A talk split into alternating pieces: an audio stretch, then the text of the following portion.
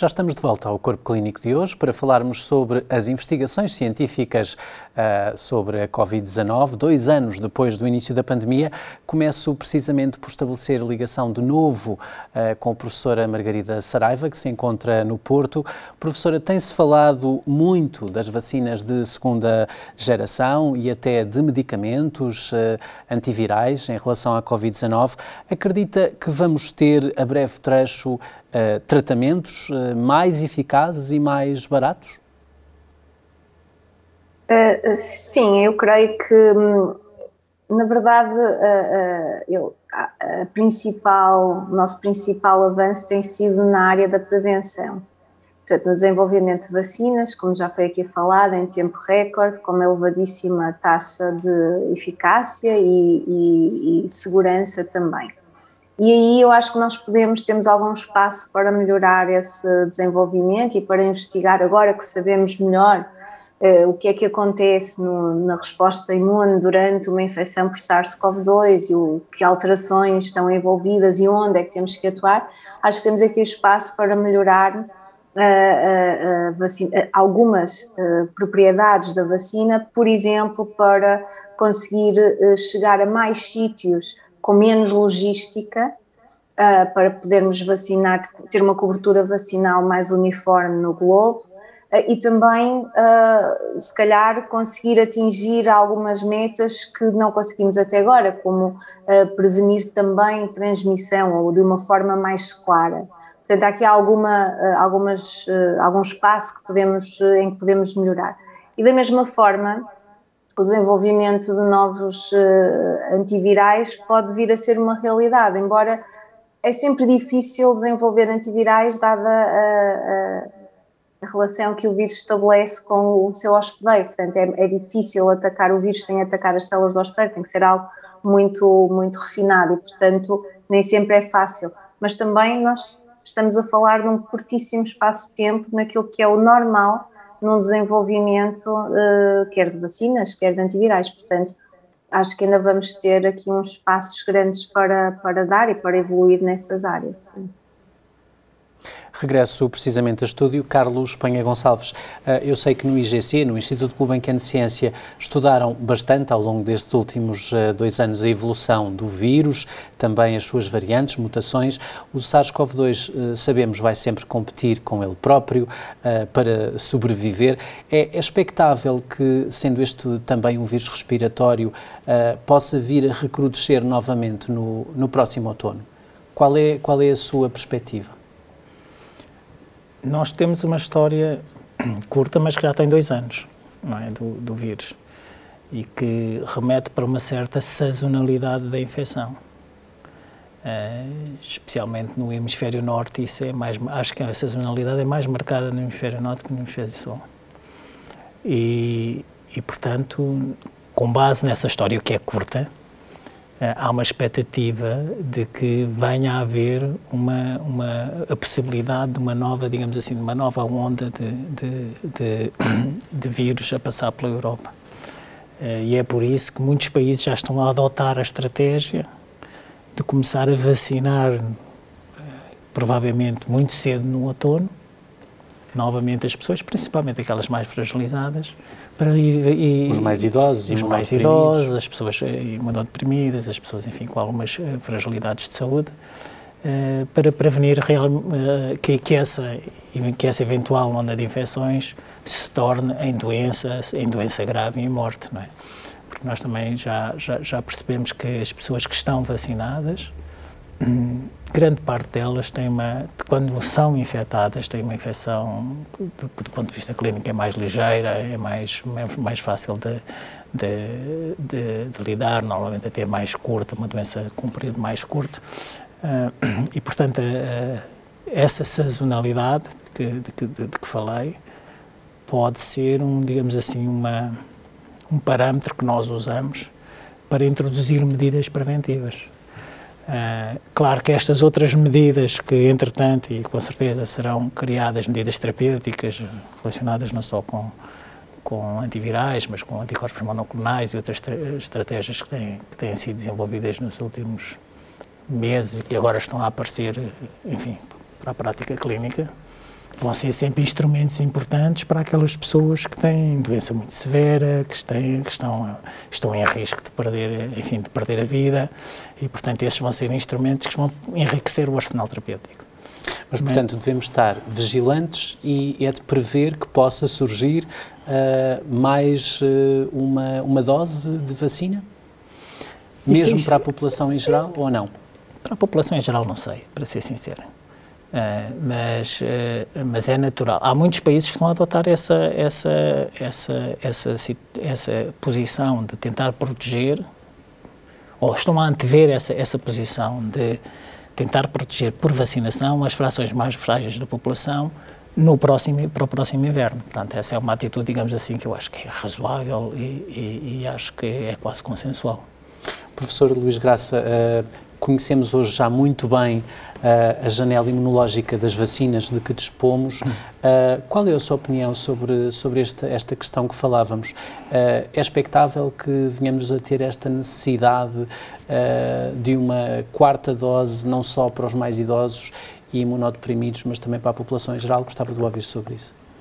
Aquilo que tem sido a preocupação da generalidade dos países e ainda recentemente houve uma posição conjunta do, do SCDC e da, e da, e da EMA sobre este assunto, é que é necessário manter uma vigilância sobre o impacto de, das vacinas na proteção da população e dos diferentes grupos da população ao longo do tempo. Isto para se poder implementar medidas para reforçar a proteção quando haja evidência que há um declínio dessa proteção, sobretudo proteção contra a doença grave. E, no fundo, isso é aquilo que tem sido feito desde a primeira vacinação, foi aquilo que norteou a decisão de fazer doses de reforço em pessoas previamente vacinadas, foi isso que fez com que subgrupos de pessoas eh, recebessem essas doses de reforço em alturas diferentes, de acordo com eh, a perda de proteção, e isto é uma monitorização que tem que ser mantida no futuro para garantir que as pessoas, sobretudo as pessoas mais vulneráveis, estão protegidas ao longo do tempo e que não há uma diminuição da proteção que vá resultar na doença grave e na morte que pode ser prevenida pela vacinação. Professora Margarida Saraiva, uh também poderá comentar esta questão, tenho todo o gosto em ouvi-la, mas uh, aproveitava uh, também para, para aqui introduzir na nossa conversa, porque esta semana tivemos notícia de um novo antiviral, uh, o Molnupiravir, que elimina o vírus em três dias, se for tomado no início dos sintomas. o uso de emergência já foi deste medicamento recomendado pela OMS, e aprovado em alguns países, como os Estados Unidos, uh, Reino Unido, Austrália, Japão. Uh, é mais uma esperança uh, que temos no combate à pandemia? Sim, eu acho que, portanto, todo, todo o avanço e todo o, o avanço eficaz que possamos ter será, obviamente, uma mais-valia. Se calhar o Luís e o Carlos podem comentar melhor do que eu esta questão, mas aqui, na minha uh, ótica, a questão é: os primeiros dias da infecção não são normalmente dias problemáticos, ou seja, quando, uh, grupo, sobretudo em grupos vulneráveis, se desenvolve uma doença severa, nós estamos já longe dos primeiros dias da infecção. E, portanto, o ideal, na minha perspectiva, é mesmo conseguir prevenir eh, que se atinja esse estadio, e de facto as vacinas têm sido fenomenais nesse sentido, como já foi aqui discutido, nós temos imensos casos e não temos impacto do ponto de vista de internamentos, de mesmo de fatalidades, está muito aquém do que estávamos antes de, de, de, da cobertura vacinal, e por um lado, impedir eh, que se atinja esse ponto. Por outro lado, eh, se calhar o que precisamos nesses indivíduos é, são terapias que consigam reverter. E, portanto, eu sou mais, eh, fico mais otimista com esse tipo de desenvolvimento porque acho que nos ajuda mais naquilo que é o problema da, da infecção ou que, no que pode vir a ser o problema da infecção por SARS-CoV-2.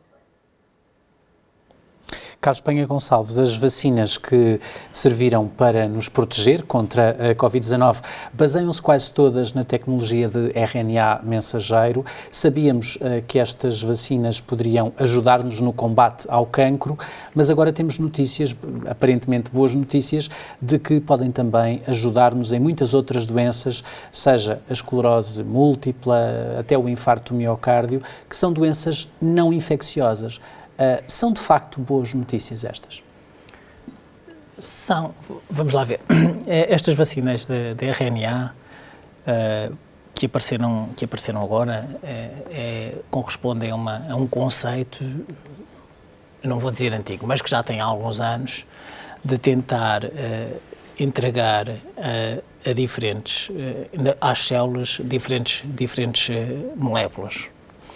E isso faz, faz já há muitos anos, através de gotículas de gordura, onde se põem as moléculas que a gente quer entregar às células lá dentro e depois dá aquilo, uh, vão na corrente sanguínea e vão ter às células que nós pretendemos. Chama-se isso fazer o targeting da, da terapêutico. E, e, obviamente, este tipo de estratégia é ótima para cancros de tecidos sólidos, não é? Que estão localizados, estão num determinado sítio, e se nós conseguimos levá-los àquelas células, podemos, podemos fazer, uh, entregar, digamos assim, não só medicamentos, como moléculas que são bioativas e que podem, e que podem ter efeitos terapêuticos desejáveis. É uma tecnologia de precisão, ao fim e ao cabo. É uma tecnologia muito fina e, e, e que exige um, um grande, um, um grande uh, refinamento no que diz respeito a este aspecto do targeting. Ora bem, no que diz respeito à, à, à sua utilização desta tecnologia como vacina, o targeting é menos seletivo porque todas as, eh, as, células do nosso corpo que são capazes de integrar estas moléculas são, na realidade, células que são muito relacionadas com o sistema imune e que, portanto, potenciam a resposta imune a, a estes componentes.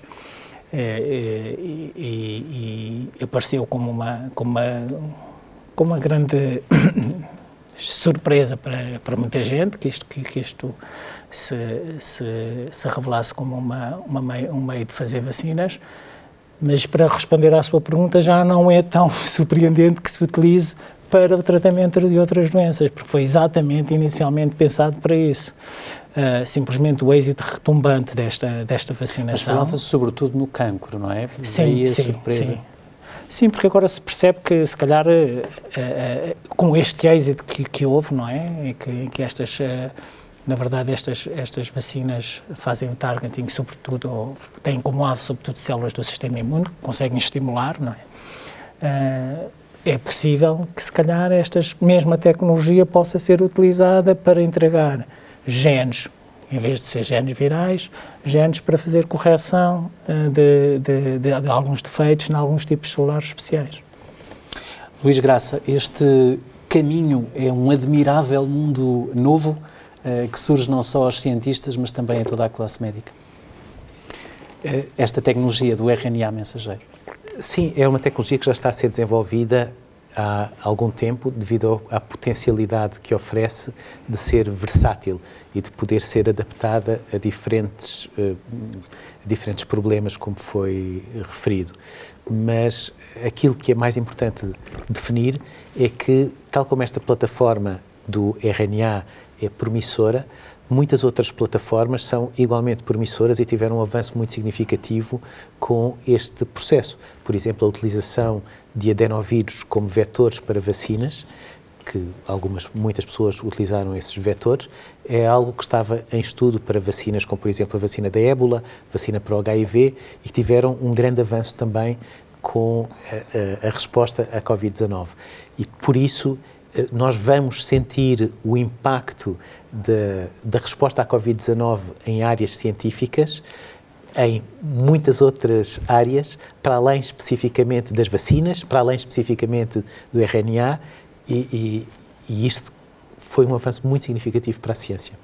O que, no fundo, não é surpreendente para os investigadores, pode ser para o público e para os jornalistas, é isso que me acabam de dizer. Exato. No fundo, no fundo é um bocadinho isso. Margarida Saraiva, eh, eu sei que tem vindo a, a, estudar no I3S, eh, enfim, ao longo da sua carreira como investigadora, também imunologista, eh, sobretudo doenças infecciosas, como é o caso da tuberculose.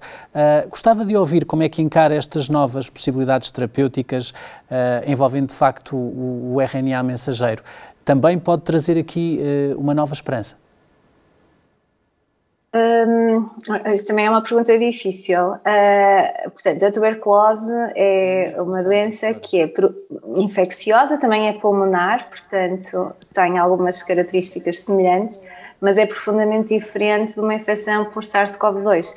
Primeiro, porque é causada por uma bactéria e não por um vírus, e depois, porque é uma infecção crónica e não uma infecção aguda. Portanto, há aqui mecanismos quer de proteção, quer de desregulação da parte do sistema imune do hospedeiro, que são muito diferentes. Um, e, portanto, talvez seja mais uh, difícil, aliás, tem-se demonstrado mais difícil de controlar do que o SARS-CoV-2, porque é mais, é mais complexa, a resposta imunológica é mais complexa, a própria bactéria é mais complexa e como tem a vantagem sobre o SARS-CoV-2 ter evoluído durante muito tempo com o hospedeiro humano, também consegue, conseguiu adaptar-se muito bem a alguns mecanismos que nós temos e que são mais difíceis de explorar. Mas não diria que, não descartaria completamente essa hipótese se conseguirmos, sobretudo, avançar naquilo que é o nosso conhecimento básico relativamente à tuberculose. E já agora aproveitava para realçar que a ideia que o desenvolvimento de vacinas de mRNA para, uh, especificamente, a mRNA e adenovírus, especificamente para o SARS-CoV-2, teve como base o conhecimento que nós tínhamos do passado que uma molécula importante a intervir ou a atacar no vírus era a proteína spike. Portanto, se nós conseguirmos, ou quando conseguirmos avançar o nosso conhecimento, por exemplo, na área da tuberculose, ao nível de perceber onde temos que intervir, depois com certeza que estas, eh, estas ferramentas poderão ser utilizadas da mesma forma há que ter eh, esperança, esperança mesmo. Carlos Panha Gonçalves, há uma outra dimensão desta pandemia que começa a preocupar uh, seriamente o mundo, uh, que é a Covid longa. Uh, recentemente, o presidente norte-americano Joe Biden ordenou um esforço nacional de investigação sobre estes sintomas prolongados do coronavírus. estamos longe ainda de perceber o que é que motiva a Covid longa? Eu, eu, não sou especialista nessa área, tenho que ser, tenho que ser sincero, mas uh, por aqui, pelo conhecimento, enfim, superficial que tenho do assunto, dá-me a ideia que ainda estamos um bocadinho longe de tentar perceber quais, eh, porque é que essas, porque é que essas, essas situações acontecem. Agora, todos nós conhecemos uma outra pessoa que depois de passar a infecção se queixa de alguma coisa, não é? Ou que fica muito cansada durante uns meses, ou que Uh, São mais de 200 corpo. sintomas, mas uh, este, entre eles a queda de cabelo, a depressão, a fadiga, a falta de ar, mas este é claramente um aspecto uh, do pós-pandemia que a comunidade científica deve estar atenta. Essa investigação que foi criada é, é com certeza com a preocupação de tentar perceber quantos destes sintomas realmente têm uma relação causal com a infecção e quantos não têm não é? Porque as pessoas, apesar de não terem infecção, iam à mesma ganhar peso, iam à mesma ter insónias, iam à mesma ter dor no corpo, não é? E, portanto, há muitos desses sintomas que são relacionados temporalmente com a infecção. Não quer dizer que estejam relacionados casualmente com a infecção. E eu creio que esse tipo de investigação que se tem que fazer, e tem que ser uma investigação do enfim, clínica epidemiológica, para tentar estabelecer uma relação causa-efeito que seja minimamente credível, que leve depois a, a, a valorizar essas, essas situações como consequência de Covid e não apenas como sintomas que de qualquer outro modo apareciam mesmo que a pessoa não tivesse Covid, não é? Mas é natural que com o ambiente psicológico que se viveu à volta da, da, da pandemia haja uma certa, uh, uh, digamos assim, uh, hiperbolização desse tipo de, de, situações, desse tipo de correlações que realmente não são causais. Mas também há reconhecidamente e clinicamente uh, situações de pessoas individuais, eu agora não vou criticar a doença, não é? Que têm queixas que são uh, muito relacionáveis causalmente com a infecção. Pronto, portanto, é esse, é esse, caminho, é esse caminho que se tem que fazer para definirmos realmente o que é que é long Covid enquanto entidade clínica, não é? E o que não ajuda claramente é a serem tantos sintomas e, e, e que diferem de pessoas para pessoas. Uh, professor Luís Graça, uh, sabemos que já existem consultas para estes doentes, também apoio ao nível da fisioterapia. Uh, não sendo especialista na área, o que é que poderíamos fazer mais para ajudar esta população que sofre de Covid longa? Devíamos investigar mais para começar o que é isto da Covid longa? Devíamos, sem dúvida, investigar mais e ajudar estas pessoas que precisam de ser ajudadas. E, como exemplo do, do, do investigar mais, eu tenho um, um, grande orgulho de ter estado numa, numa equipa do, de IMM, Faculdade de Medicina, Hospital uh, de, de, Santa Maria, que durante esta, este período teve uma resposta extraordinária a diferentes áreas dentro do, do, da linha da investigação.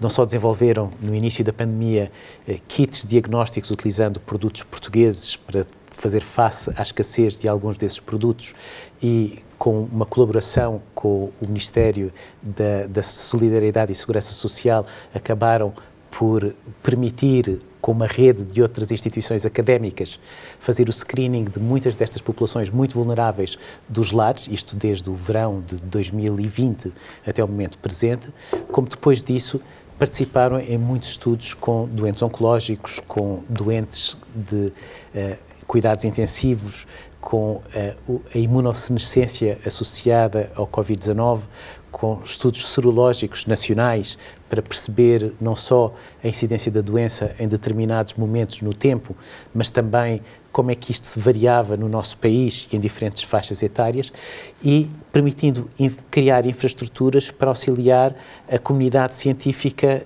nacional, nomeadamente um, um, uma coleção de amostras clínicas no nosso biobanco, que... Uh, e lhe perguntar precisamente uh, que papel relevante pode ter esse biobanco, que no fundo reúne aqui amostras uh, de muitos infectados em Portugal pelo SARS-CoV-2.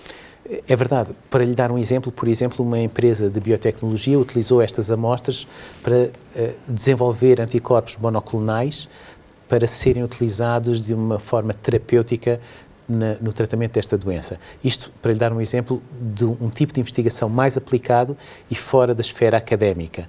Mas há muitos projetos académicos, e alguns deles eu já referi, que necessitam de amostras de, destes doentes, de células destes doentes, que podem ser cultivadas e pode-se ver de que forma é que reagem a diferentes eh, condições, para conseguirmos aprender mais sobre esta doença e responder a perguntas relacionadas com saber quais são os doentes em que é mais provável uma evolução mais grave da doença, eh, quais destes doentes é mais provável uma evolução, por exemplo, para Covid longa. Isto para lhe dar exemplo de alguns estudos que podem ser feitos com as amostras que estão eh, armazenadas neste biobanco. Professora Margarida Saraiva, o nosso tempo vai voando, mas ainda gostava de eu ouvir, porque também uh, há alguns dias uh, tive conhecimento de um outro estudo que uh, aponta, também neste domínio da Covid longa, enfim, de, de, pacientes que foram infectados pela Covid-19 e, e cujos sintomas persistem pelo menos até seis meses. Um, há, quem, há quem de facto eh, defenda nesse estudo que a Covid longa pode resultar, uh, e reforço aqui o pode resultar, uh, de uma infecção também a nível do próprio cérebro. Um, já ouviu falar disto e existe ou não informação robusta que possa corroborar esta hipótese? Eu acho que informação robusta ainda não existe, mas aquilo que hum, a comunidade científica está a trabalhar no, no que diz respeito a uma melhor compreensão da Covid longa tem a ver com eh, três hipóteses diferentes. No fundo, uma hipótese em que, que seria mais fácil de compreender alguns dos efeitos e que tem a ver com a infecção direta do órgão por parte do vírus, por exemplo, infecção do cérebro, ou seja, o vírus consegue uh, disseminar para além do pulmão e infectar outros tecidos, por exemplo, o cérebro, e, portanto, alterar o, o normal funcionamento. Outra hipótese que é também bastante apelativa e que a mim me parece bastante razoável é o, o, uma espécie de, de, um efeito secundário à resposta imune ao próprio vírus. Portanto, o vírus está, uh, causa uma infecção pulmonar, é acompanhada de uma desregulação ou de uma resposta imune muito forte, que por sua vez consegue, por uh, à distância, no fundo, uma, um efeito à distância, alterar uh, algumas características de algumas células, nomeadamente células imunes, que existem no cérebro. E uma terceira hipótese que também tem vindo a ser um, ventilada é a possibilidade da infecção alterar o nosso microbioma normal, e, portanto, também à distância, essa alteração no microbioma poder infligir, no fundo, alterações depois no, no sistema nervoso central. Claro que estas três hipóteses também não são mutuamente exclusivas e, portanto, e também não, obviamente, não acontecerão igualmente em todos os indivíduos, um, e podem estar relacionadas com diferenças, por exemplo, em cargas virais ou em tipos de resposta imunológica nos indivíduos, até ser mais explicado Covid de longa duração por uma destas hipóteses, noutros indivíduos por outra hipótese. Portanto, nos, uh, acho que é mais ou menos, uh, segundo o que eu tenho estado mais ou menos a par em seminários recentes, o que, tem, o que se está a investigar em termos de mecanismos moleculares e celulares associados à Covid longa. E claro que, só para terminar, toda a informação e toda a coleção de amostras que, que o Luís falou e que muita e, e, até a própria cooperação internacional vai ser muito importante para nos permitir, agora com a escala do tempo que nos permite chegar a esse, esse ponto de Covid longa e perceber para trás o que é que aquele indivíduo, que características teve a infecção e teve a doença naquele indivíduo, vai nos certamente ajudar muito nessa compreensão. Muito obrigado, professora Margarida Saraiva, também pela sua participação uh, no Corpo Clínico de hoje. Vamos para as notas finais, estamos mesmo sem, sem tempo. Uh, Carlos Penha Gonçalves, é importante uh, não esquecermos as lições desta pandemia? É, se me der licença, só um, para pegar numa coisa que a Margarida disse, que eu acho que é importante. Um, na verdade, as pessoas, a, a, a Covid-19 é uma doença, mas nem todas as pessoas reagem da mesma maneira a essa doença. Nem, nem à infecção inicial, como nós sabemos, há pessoas que têm doenças severas e outras não, uh, nem ao longo Covid. Portanto, vai haver diferenças grandes. E tem havido muitos estudos tentando perceber também o que é que, não só do lado do vírus, mas do lado, do, digamos assim, que nós chamamos o hospedeiro, do lado da pessoa que fica doente, como é que diferenças genéticas entre nós determinam diferentes padrões da doença. E esse é um estudo que está a ser feito por um, por um consórcio internacional grande, no, no, de, enfim, em termos internacionais, que já, já engloba 35 países, 81 estudos, que a ser feitos todos ao mesmo tempo, uh, para tentar identificar esses, esses fatores. E é natural que em diferentes continentes esses fatores genéticos sejam diferentes. O que torna tudo muito mais complexo. O que torna tudo muito mais complexo, mas pode explicar algumas coisas que nós, em termos epidemiológicos, temos dificuldade em explicar. Portanto, mas adiciona um nível de complexidade à análise, que é este nível de heterogeneidade dos hospedeiros poder influenciar aquilo que nós estamos a observar em termos epidemiológicos. Só queria deixar este... este, este... Professor Luís Graça, nota final, uh, ainda há aqui de facto muito caminho científico para ser feito em relação à Covid-19? Há muitas coisas para conhecer sobre a Covid-19 e há muitas coisas que ainda falta conhecer que nos vão preparar melhor para responder a pandemias futuras. E por isso temos que continuar, uh, dar continuidade àquilo que nós observamos, que foi uh, a fantástica resposta da ciência e o que esta resposta da ciência nos deu em termos de resolver um problema clínico e confiar que, estando preparados, conseguiremos responder de uma forma muito eficaz a outros problemas que surjam no futuro. Muito obrigado a todos. Para a semana voltamos, mas não se esqueça de nos acompanhar aqui uh, no canal S, também no nosso site em saudemais.tv, bem como nas nossas redes sociais. Há um corpo clínico de excelência que passa aqui mesmo no canal S.